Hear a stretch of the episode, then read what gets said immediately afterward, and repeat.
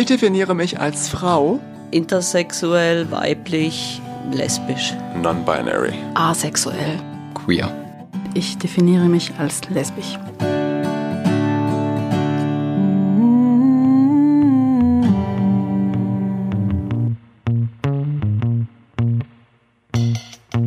Hi, ich heiße äh, Manuel. Ich bin 32 Jahre alt. Ich lebe in Freiburg seit 13 Jahren, glaube ich.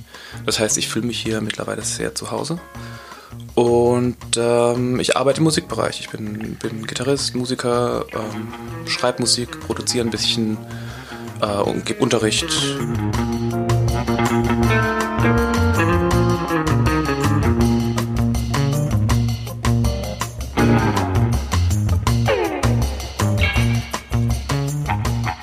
Ja, hi Manuel, schön, dass du dabei bist. Ähm, das, worüber wir jetzt heute sprechen, ist ja nicht deine Karriere als Komponist, sondern es geht eher so ein bisschen um den privaten Bereich und äh, da bist du unter dem Label, ich nenne es jetzt mal Label, bisexuell hier bei uns in der Kampagne. Ähm, kannst du dich mit diesem Begriff irgendwie identifizieren oder anfreunden, bisexuell?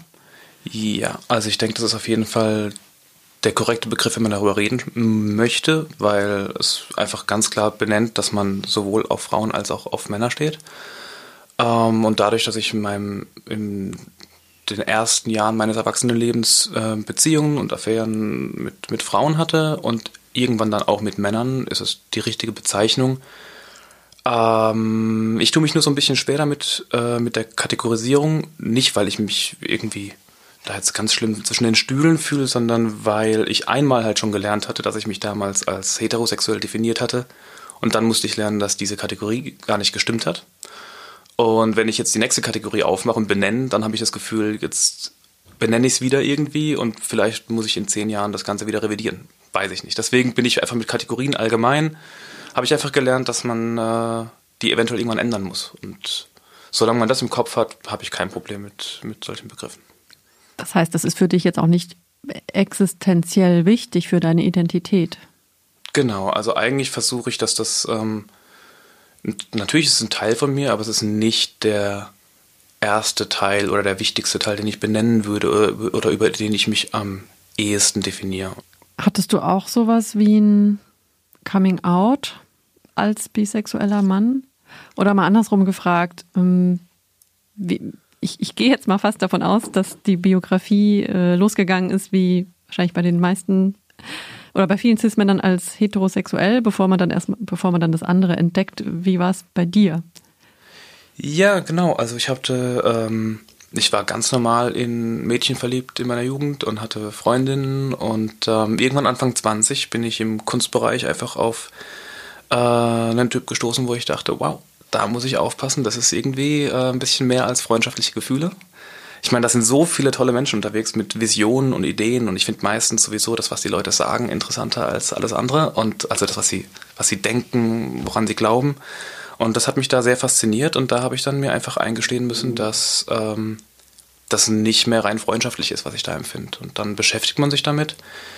Und ähm, in Sachen Coming Out, klar, irgendwann muss man das mit dem Umfeld ein Stück weit kommunizieren, weil man natürlich sich frei bewegen will. Ich wollte auf gar keinen Fall irgendwas heimlich tun oder irgendwie das Gefühl haben, dass ich Leuten vor den Kopf stoße, indem ich sie nicht in Kenntnis setze. Also wenn jetzt enge Freunde von mir mich plötzlich mit einem Mann sehen würden auf einem Date, dann fände ich das schon irgendwie äh, befremdend für die, wenn die gar nicht, wenn die, wenn die keine Information vorher gehabt hätten oder so.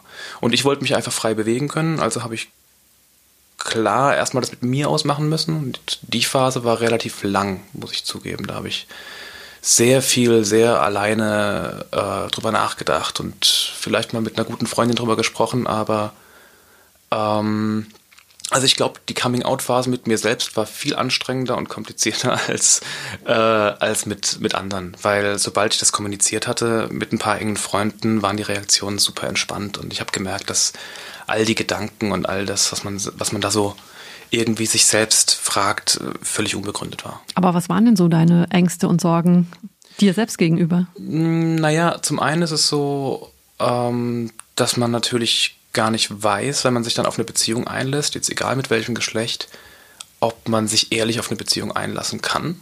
in, in der Gestalt, dass man sich ja irgendwann fragt, naja, eine feste Beziehung nach ein paar Jahren, vielleicht tendiert man ja doch eher in die eine oder die andere Richtung und dann hat man vielleicht eine langfristige Beziehung mit dem Geschlecht, auf das man sich dann langfristig doch nicht festlegt.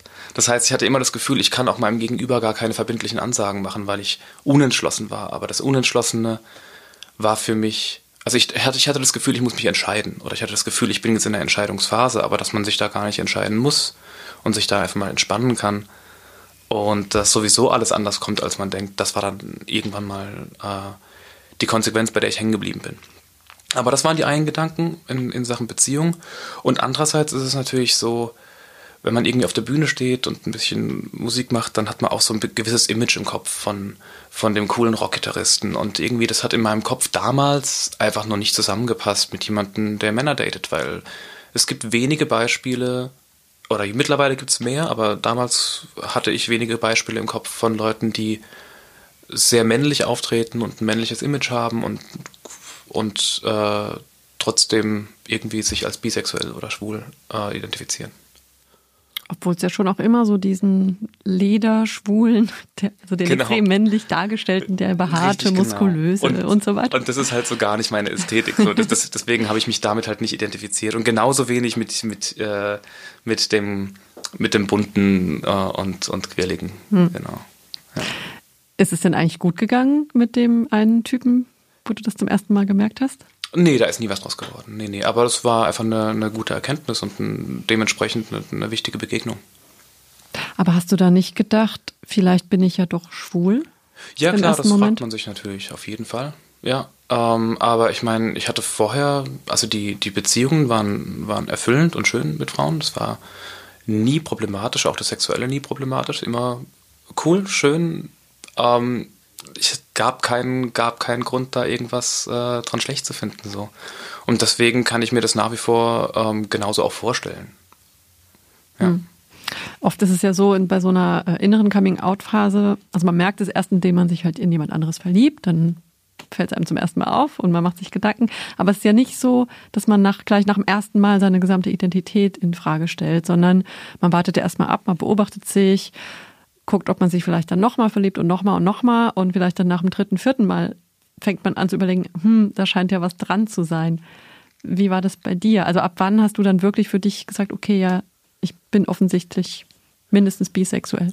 Ach, ich wollte das dann ganz klar erstmal ausprobieren. Mir war da einfach wichtig, dass ich eben dass ich eben meine, meine Bewertung der Situation nicht darauf basiert, dass ich jetzt einfach mal einmal ein Gefühl habe, genau wie du sagst, sondern ich dachte, ich muss jetzt einfach mal Menschen, die ich interessant finde, daten und muss einfach mal ähm, rausgehen und, und Leute kennenlernen und mal schauen, ob, ob da was entsteht oder nicht. Und das war dann zugegebenermaßen für mich eine recht, äh, also eine spannende und witzige Phase, aber gleichzeitig auch sehr ähm, deprimierend, weil ich sehr lange dann eben auf niemanden gestoßen bin wo ich dachte, das passt oder das ist irgendwie interessant. Also das Interesse war ganz klar da, aber sobald ich dann ähm, Dates hatte, hatte ich immer das Gefühl, das ist ähm, dann doch nicht das, was ich will. Und dann kommt man in so eine Phase, wo man, wo man eigentlich was Neues ausprobieren möchte und sich dort aber halt auch nicht willkommen oder an, angekommen fühlt oder irgendwie auch keinen Kontakt aufbauen kann. So ging es mir. Also das ist jetzt nicht schlimm. Ich bin ja im Endeffekt in einer total privilegierten Lage, dass ich, dass ich selbst entscheiden kann, wann jemand was davon erfährt und wann nicht. Also ich habe nie irgendwie das Gefühl gehabt, dass ich da jetzt ähm, von außen unter einem großen Druck stehe. Aber für mich selbst habe ich einfach das Gefühl gehabt, ich passe in die eine Sache nicht mehr so richtig rein und in die andere Sache aber halt auch nicht. Und dann steht man zwischen den Stühlen. Und ich glaube, das ist recht, ähm, recht exemplarisch für, für bisexuelle Männer.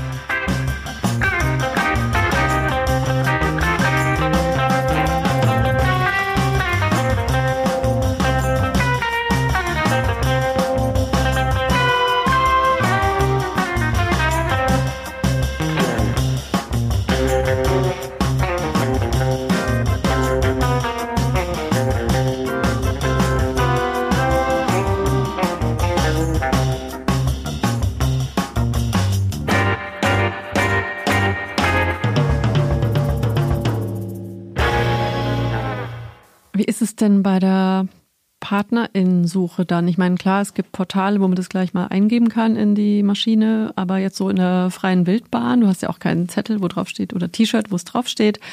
Ähm, man kann nicht, also die, naja, man kann vielleicht in die schwulen Szene reingehen, wenn man das möchte, aber trotzdem ist es ja nicht deine äh, ganze Identität. Ne? Es ist ja, also es, es gibt in dem Sinne ja kleine Bi-Szene oder gibt es die doch, also wo wirklich nur diese die Menschen auch zusammenkommen? Nee, tatsächlich nicht. Also wenn, wenn ich das weiß, dann bitte Bescheid geben, wo. Ich weiß es nicht, ich habe es noch nicht gefunden. Ähm, natürlich waren das Versuche, dann, dann so ein bisschen in die, in die Gay-Community reinzugehen. Und ähm, da muss ich einfach sagen, die, die Art von Veranstaltungen passen mir nicht. Das ist einfach nicht mein Ding. Weiß nicht, ich habe mich da nie wohl gefühlt. Nicht, weil die Leute blöd waren, einfach nur, weil, weil ich andere Vorstellungen habe, wie ich Menschen kennenlernen möchte. Ganz klar waren das dann immer wieder Versuche über Apps. Das ist das, was, was dann halt einfach in einer gewissen Verzweiflung übrig bleibt. Und das war dann mal mehr, mal weniger erfolgreich. Aber ähm, nette Leute kennengelernt. Und ähm, ja, also da geht man dann die üblichen Wege. So. Aber wirklich jetzt in der, in der Szene unterwegs gewesen oder ein Teil davon geworden bin ich nie. Ich habe auch, also ich gehe auch davon aus, dass mich keiner kennt aus der Szene. Tatsächlich. Gibt es eigentlich auch so Phasen? Also hast du das an dir selber beobachtet, dass du sagst, gerade bin ich mehr auf Männersuche, gerade bin ich mehr auf Frauensuche? Mm, ich glaube nicht. Ich glaube, das hängt einfach mit den Personen zusammen, mit denen man unterwegs ist oder die man gerade um sich hat. Also ich finde einfach, wie, wie schon gesagt, ich finde die, die Ideen und die Visionen von Menschen finde ich anziehend, die Energie irgendwie und dann ist es mir relativ egal. Ich denke, wenn ich eine Tendenz benennen müsste, dann wäre es seit einiger Zeit, weil ich einfach in einer festen Beziehung bin, definitiv im Moment gerade männlich. So, aber ähm, ich weiß nicht, wie es danach ist. Jetzt, also ich habe erstmal natürlich keine Vorstellung von danach, weil ich mal davon ausgehe, dass die Beziehung hält. Aber ähm, kann ich nicht benennen. Du hast gerade eben schon angedeutet, dass die Reaktionen deiner Leute ziemlich cool waren eigentlich. Also du hast dir mehr Gedanken gemacht, als die schlussendlich das bestätigt hätten. War das wirklich ausschließlich so? Und man, dann gibt es ja auch noch sowas wie Familie, das leidige Thema. Wie hast du denen das verklickert? Genau, also mit den äh, coolen Reaktionen da habe ich das so ein bisschen für mich Schritt für Schritt vorgenommen. Das heißt, ich habe mit engen Freunden erstmal gesprochen, weil ich da irgendwie ein bisschen Rückmeldung haben wollte und da war es mir wichtig, das irgendwie zu erzählen. Und da war zum Beispiel eine witzige Reaktion dabei, dass mir gesagt wurde, naja, hättest du das mal vor zwei Jahren gesagt, da, da hatte ich noch keine Freundin, ähm, da wäre das ja interessant gewesen. So. Da musste ich erstmal lachen und dachte so, okay, wenn das die erste Reaktion ist, dann bin ich mal gespannt, was die anderen so sagen. Ein Musikerkollege hat mich total erstaunt gefragt, warum ich ihm das erzähle. Was das jetzt für noch, also der wusste gar nicht, was, was er mit der Info anfangen soll. Das sei doch völlig egal, ähm, was ich privat mache, solange ich irgendwie so spiele und so Musik mache wie immer, interessiert ihn das auch nicht. Das fand ich auch ganz witzig. Ähm, und das Schwierigste ist, glaube ich, mit, mit Kindheitsfreunden, mit Leuten, die glauben, einen schon ein Leben lang zu kennen ähm, weil die natürlich keine Gelegenheit hatten, die Entwicklung mitzuerleben, vor allem wenn man das dann so lange mit sich selbst ausmacht. Das heißt, die kriegen dann so eine Info, die erstmal ganz neu ist für die. Und da hatte ich dann auch das Gefühl, dass viele für sich das erstmal als Phase definiert hatten. Also da habe ich das Gefühl gehabt, die warten nur drauf, dass ich irgendwann wieder eine Freundin habe und dann war das einfach so eine komische Phase, die hat sich dann erledigt. Das hat mich ein bisschen geärgert manchmal, aber das muss ich ihnen zugestehen äh, wenn man so lange jemanden kennt äh, und, und ähm, nie an der sexuellen Ausrichtung gezweifelt hatte, dann ist da einfach ein festes Bild vorhanden, das so schnell sich nicht abbaut. Und mit Familie äh, ist es tatsächlich nach wie vor ähm, ein bisschen problematisch. Einfach zum Beispiel meine Großeltern wissen nichts davon. Und ich habe auch irgendwie kein Bedarf, das Thema mit denen nochmal aufzumachen. Die sind so alt und haben da so eine klare Position, die ein bisschen festgefahren ist. Das ist, was ich ihnen gar nicht vorwerfe. Das ist, das ist deren Generation und deren Zeit und ich leide jetzt nicht drunter, wir, wir haben sowieso relativ wenig Kontakt, ich leide nicht drunter, dass ich äh, da meine Beziehung nicht vorstellen kann. Und insofern ähm, habe ich für mich da einfach entschieden, ich lasse das Thema gut sein. Wenn es mal, wenn es mal einen Anlass oder einen Grund gibt, das zu ändern, kann ich das ja noch machen. Aber ähm, da ist es eher so ein schleichender Prozess. Ist vielleicht ein bisschen pubertär, ich weiß es nicht, aber es ist so. Ähm, da habe ich irgendwie keine große Lust, äh, weil ich nicht sehe, was es, was es bringt. Es bringt nur, es, glaub ich, es bringt, glaube ich, nur Sorge. Und auch meine Eltern tendieren dazu, auf alles, was sie nicht kennen, mit Sorge zu reagieren. Ähm, und das kann ich mir auch nur bis zu einem gewissen Grad geben. So. Das meinen die nicht böse, aber es ist, äh, also ich wurde dann gewarnt vor, vor Drogen und AIDS und so. Und ja, genau. also ja, schlussendlich Vorurteile als Sorge getarnt so ein bisschen. Ne? Ich meine es ja nur gut. Ja, ja, klar, klar. Aber wie gesagt, ich sehe da irgendwie jeden so ein bisschen als das Produkt vom, vom eigenen mhm. Leben und von, und von der Erziehung. Und deswegen sehe ich mich dann auch nicht, nicht schlimm angegriffen oder okay, so. Okay, bist du nicht böse? Es gab, war natürlich ein, kein schöner Moment, aber heutzutage ist es alles gut. Ja. Ich kann ähm, ganz klar auch nicht viel über Homophobie reden und das ist irgendwie auch so eine Sache, wo man, glaube ich, dann auch ähm, sich mit der Community nicht so richtig identifiziert, weil man so selten in so eine Opferrolle rutscht. Das heißt, man ist zwar vielleicht ein bisschen einsamer unterwegs und hat nicht so recht Anschluss, aber gleichzeitig ist es so, dadurch, dass man mir das nicht so anmerkt und ich das nicht so auslebe, also so nach außen hin darstelle, ähm, komme ich selten in die, also in die Situation, dass ich irgendwie mich homophoben Angriffen ausgesetzt sehe. Und ich glaube, da muss man dann als Bisexueller manchmal auch aufpassen, dass man ähm, von sich nicht auf die Szene schließt. Also dass man nicht so sagt, naja, ich habe doch irgendwie auch keine Probleme. Ähm, ich sehe ich seh so diese, diese, diese Opferrolle manchmal nicht. Aber ich glaube, in dem Moment, in dem ich mich sichtbarer mache, würde ich ganz schön anecken. Also das mhm. heißt, ich, ich habe so ein bisschen den Vorteil, ich kann mir das aussuchen, mhm. so wem ich das mitteile und wem nicht. Ähm, und das muss man sich, daran muss man sich, glaube ich, auch darüber bewusst sein. Und ich fürchte auch, dass viele bisexuelle Männer deswegen auch zum Beispiel hier bei der, bei, bei der ganzen Kampagne nicht so, äh, nicht so mitmachen würden, ähm, weil sie halt einfach sich das immer aussuchen konnten, nicht anzuecken und jetzt wollen sie damit nicht anfangen. Mhm. Genau, das wäre vielleicht noch ein interessanter Punkt. Aber du hast doch gerade einen Partner, oder? Genau, ja. Und gehst du mit dem nicht auch über die Straße oder so, doch dass schon, ihr als Paar klar. erkennbar ja. seid und dann seid ja. ihr ja doch dem ausgesetzt? Also wenn man ihn fragt, dann sind wir nicht genug erkennbar als Paar. aber ähm, genau, aber ich meine, Freiburg ist da, glaube ich, relativ entspannt noch. Aber ich bin vorsichtig, muss ich zugeben. Also ich habe, ähm, wenn wir spät nachts unterwegs sind, habe ich auf dem Schirm, wer hinter uns läuft. Mhm. Ja. Okay. Das, das heißt, dann, dann danach entscheidest du Händchen halten oder nicht. Zum Beispiel, genau, ja. Mhm. Denkst du, es wäre vielleicht einfacher, wenn du eine Frau wärst? Also wenn du eine bisexuelle Frau wärst? So in Bezug auf Elternvorurteile, aber auch so gesamtgesellschaftlich? Bei Eltern kann ich es nicht einschätzen, weil ich glaube, das sind, das sind alle Eltern irgendwie ganz eigen. Das kann ich nicht einschätzen. Gesamtgesellschaftlich kann ich mir schon vorstellen, dass es ein bisschen einfacher ist, ja. Wobei ich mir dann auch vorstellen könnte, dass eben von, ähm, von so dem Klischee heterosexuellen Cis-Macho auch irgendwelche Kommentare kommen, die man halt auch nicht hören will. Also deswegen, ich weiß nicht, ob das einfacher wäre, aber ich glaube schon, dass, ähm, dass man sich vielleicht nicht ganz so sehr mit sich selbst beschäftigt und sich selbst so viele Sorgen macht, weil die wenigen bisexuellen Männer, die ich kennengelernt habe, da habe ich schon den Eindruck, das sind alles Einzelgänger, die sind alles sehr viel mit sich ähm, und die haben dieselbe Form der Nichtzugehörigkeit, die ich da auch ein paar Jahre hatte. Und da sind, da trifft man, wenn man sich dann halt mal äh, verabredet mit Männern, trifft man auf ganz schön tragische Gestalten, die sehr nett sind und sehr alleine. Hm, du hast eben ja auch hm, bedauert, dass es so wenig Vorbilder gab früher. Also mir fällt jetzt David Bowie ein und äh, bei Freddie Mercury, der wird zwar in die schwule Schublade gesteckt, aber ich glaube, der war offiziell auch oder zumindest teilweise äh, bisexuell und heute sei es anders.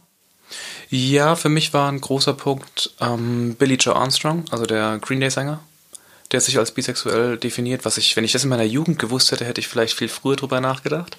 Einfach nur, weil das so ein, so ein cooles Rockidol in den 2000ern und 2010ern war.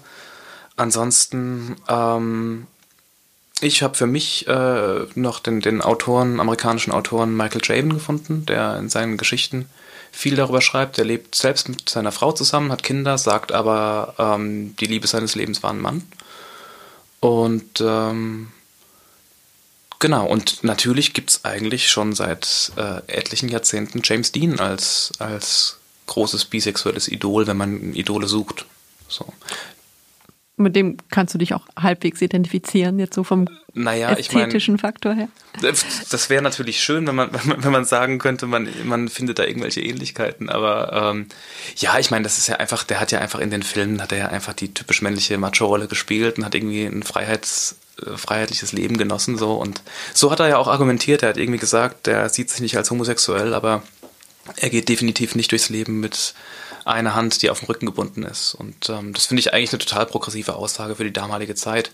Klar, Hollywood war was anderes, so wie es heute auch in jeder Metropolregion was anderes ist als auf dem Dorf, aber ähm, das ist so lange her und wir reden immer noch über dieselben Probleme. Das mhm. ist spannend eigentlich. Mhm. Ich finde aber auch, dass gerade in der Popkultur im Bereich Literatur, Film, dass die so ein bisschen diese dubiosen, ambivalenten Figuren oft dann auch diese sexuell ambivalente Seite hatten, also oft als bisexuell mhm. oder androgyn äh, dargestellt wurden. Und da, da spricht ja auch eine gewisse, naja, Homophobie, aber weiß ich nicht, aber da sprechen ja schon auch so Klischees und Vorurteile durch, obwohl die Kultur vermeintlich progressiv ist, ne? Also ist ja auch seltsam. Ja, auf jeden Fall, auf jeden Fall. Und umso dankbarer ist man dann, wenn man, wenn man sowas erkennt oder wenn man dann mal direkte Beispiele hat und denkt, na okay, so kann das auch sein. Ja. Ähm, und weil du das Androgyne ansprichst, das ist eben zum Beispiel das, was ich ähm, jetzt in der Partnersuche für gar nicht so attraktiv halte. Das heißt, ähm, das ist dann auch manchmal äh, schwierig auf so einen in Anführungszeichen Mann also einen Mann zu suchen, der irgendwie dann auch männlich ist und auch ein Cis-Mann irgendwie. Das ist so, äh, auch das ist spannend irgendwie. Da so, so rauszufinden, worauf steht man und was sind jetzt im eigene Vorurteile eventuell oder auch nicht. Und ja, muss man einfach viel, ähm, viel reflektieren, glaube ich, und, und sehr, sehr viel ausprobieren und ehrlich mit sich selbst sein und auch ehrlich mit anderen, logischerweise.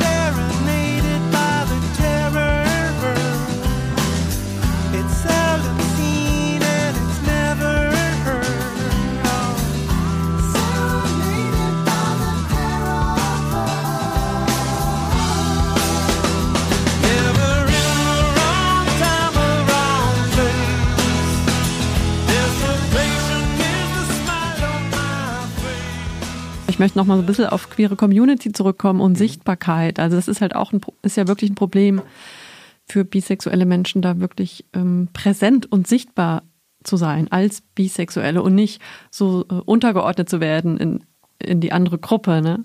Ja, also die Unterordnung wird mich gar nicht stören. Ich habe einfach tatsächlich keinen Kontakt zur, zu der Community und das, was ich, das finde ich ein Stück weit schade.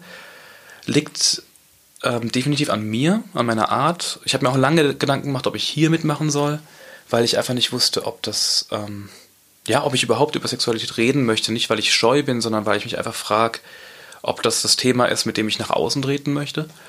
Ähm, und ich finde aber jetzt das Format sehr interessant, weil, es eben nicht dieses ähm, auf die Straße gehen und laut und proud, das ist nicht mein Ding. Und das, da will ich gar nichts dran kritisieren. Ich finde das toll und ich finde das schön zu sehen. Aber laut bin ich irgendwie nur mit der Musik auf der Bühne. Da habe ich, das ist, da geht es halt nicht um, um mich, sondern um die Musik. Und proud habe ich ehrlich gesagt noch nie so richtig verstanden, weil ich war, als ich mich heterosexuell definiert hatte, nicht stolz drauf. Ich bin jetzt nicht stolz, bisexuell zu sein. Ich finde, man wird so geboren. Das heißt, ich bin auch nicht stolz, weiß zu sein oder deutsch zu sein oder äh, ich habe nichts dafür beigetra dazu beigetragen. Deswegen habe ich immer so mit diesem, mit allem, was so sehr, was so sehr aktionistisch ist, habe ich kein Problem, wenn ich das von außen sehe, aber es ist einfach nicht meine Form, damit nach außen zu treten. Ja, ich glaube, bei so, bei so emanzipatorischen Bewegungen mit dem Begriff Stolz zu arbeiten, ist, glaube ich, dann auch so eine Art von Kompensation, ne? Natürlich, Oder so eine, klar, also so eine klar. übertrieben positive Bewertung, um aber auch zu verdeutlichen, so, hey, es ist gut, so wie wir sind. ja. ja. Genau, und das möchte ich auf keinen Fall absprechen. Also wollte einfach nur sagen, irgendwie so unter, unter der Bewegung, da habe ich mich halt irgendwie nie so, nie so eingefügt und nie so, mhm. ähm, nie so eingeladen gefühlt, aber nicht, weil die was falsch machen, sondern nur, weil ich da irgendwie nicht so drauf anspringe. Ja, genau. Aber ja, ganz klar, also ich fände es ich fänd's schön, wenn einfach, ähm, wenn man einfach allgemein mehr davon hören würde, dass es, dass bisexuelles Leben ganz normal ist. Was ich ganz spannend fand, dadurch, dass ich natürlich ähm, nicht unbedingt ähm, damit hausieren gehe, komme ich auf eine ganz andere Art und Weise ins Gespräch, vor allem mit heterosexuellen äh, Cis-Männern, die dann durchaus mal von sich aus erzählen, dass sie Interesse haben oder dass sie auch Erfahrungen gemacht haben, aber das darf bloß niemand wissen oder dass ähm, sie da auch irgendwie manchmal Zweifel haben oder bei manchen Freunden, denen ich es erzählt habe, beim nächsten, beim nächsten Vollsuff gab es dann sogar irgendwie Annäherungsversuche, auf die ich nicht eingegangen bin. Aber einfach, das zeigt schon, da ist ein, ein unterschwelliges Thema da, wo ich glaube, dass sich viele heterosexuelle Männer auch mal im jungen Alter, vielleicht auch im älteren Alter, völlig egal wann, ausprobieren würden, wenn man damit lockerer umgehen würde insgesamt. Ich glaube, viele haben die Angst, einen Schritt zu tun und dann als schwul zu gelten, nur weil sie mal gelebt haben und mal Erfahrungen sammeln wollten. Ja. Es gibt ja den albernen Spruch, bisschen wie schadet nie. Ähm, genau. Aber da, es gibt auch, es gibt ja auch ernst gemeinte Aussagen, ich weiß nicht, ob das sogar Sigmund Freud war, also die halt sagen, ja, eigentlich sind alle Menschen bisexuell mhm. und wir werden nur zu Heteras, Heteros gemacht. Ja, das, ähm, keine Ahnung, ich meine, ich mein, Freud ist psychologisch, glaube ich, auch mittlerweile schon wieder in vielen Bereichen weit überholt, aber ganz klar, ich empfinde es auch eher als Skala. Ich empfinde es eher als, ich weiß nicht, ob es wirklich Leute gibt, die sich rein, die, die wirklich von sich behaupten können, dass sie hundertprozentig äh, heterosexuell sind. Da denke ich manchmal nur, also wenn es jemand von sich behauptet, denke ich manchmal, naja, vielleicht bist du einfach nicht auf den coolsten Typen ever gestoßen. Wart mal ab. So. Aber der Satz, der wäre ja richtig scheiße, wenn du ihn jetzt zu einer lesbischen Frau sagst, oder? Jetzt zugegeben. Du hast noch nicht den richtigen Mann getroffen. Also das, ach so, dieser ach so, Satz so, ist ja, ja doch okay, auch sehr stimmt. problematisch. Ja, ja stimmt. Natürlich, wenn du es so rumdrehst, klar, auf jeden Fall.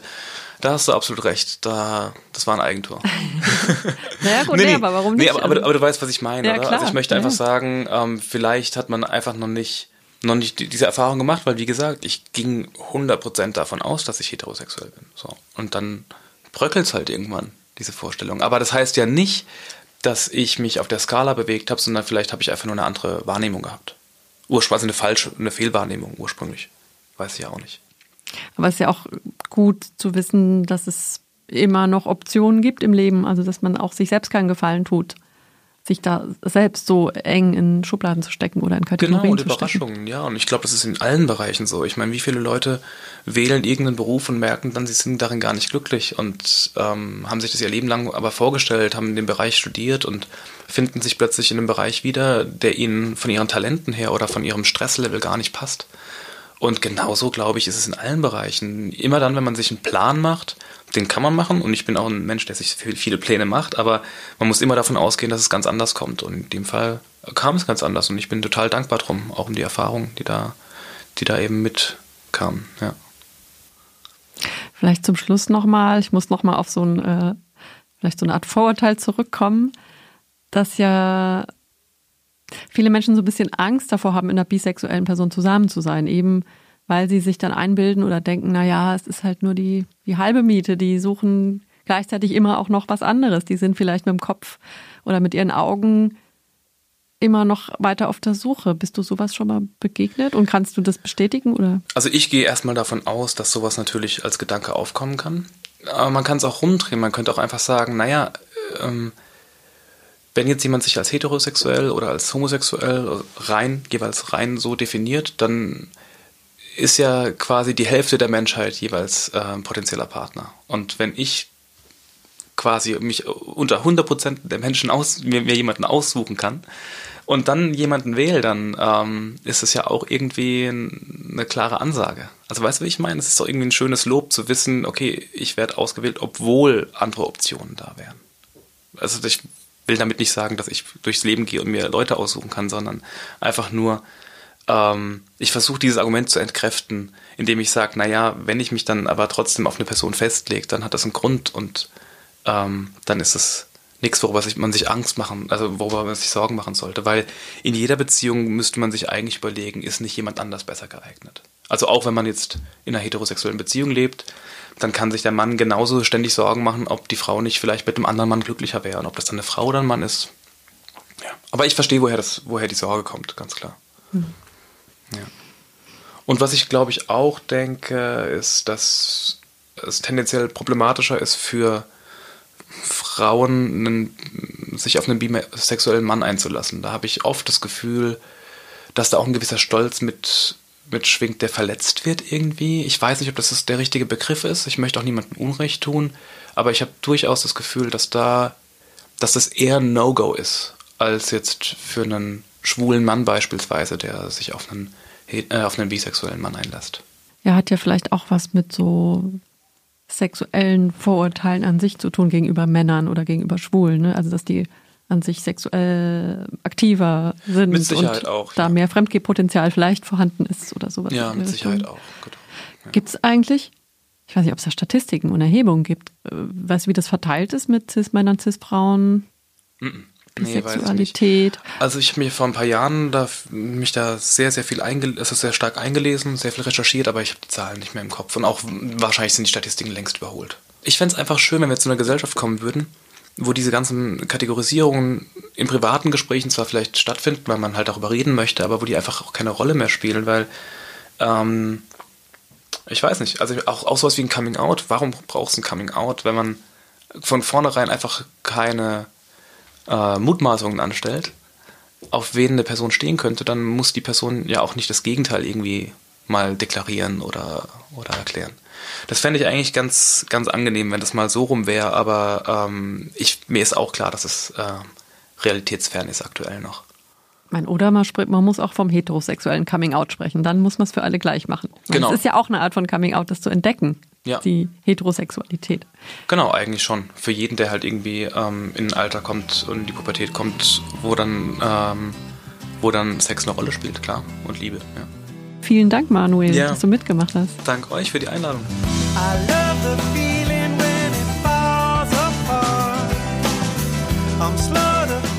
Sichtbar in Freiburg, ein Projekt von Fluss e.V. und Radio Dreieckland. Fotos von Severin Poti. Abonniert uns über die Homepage www.sichtbar-in-freiburg.de oder über die gängigen Streaming-Portale.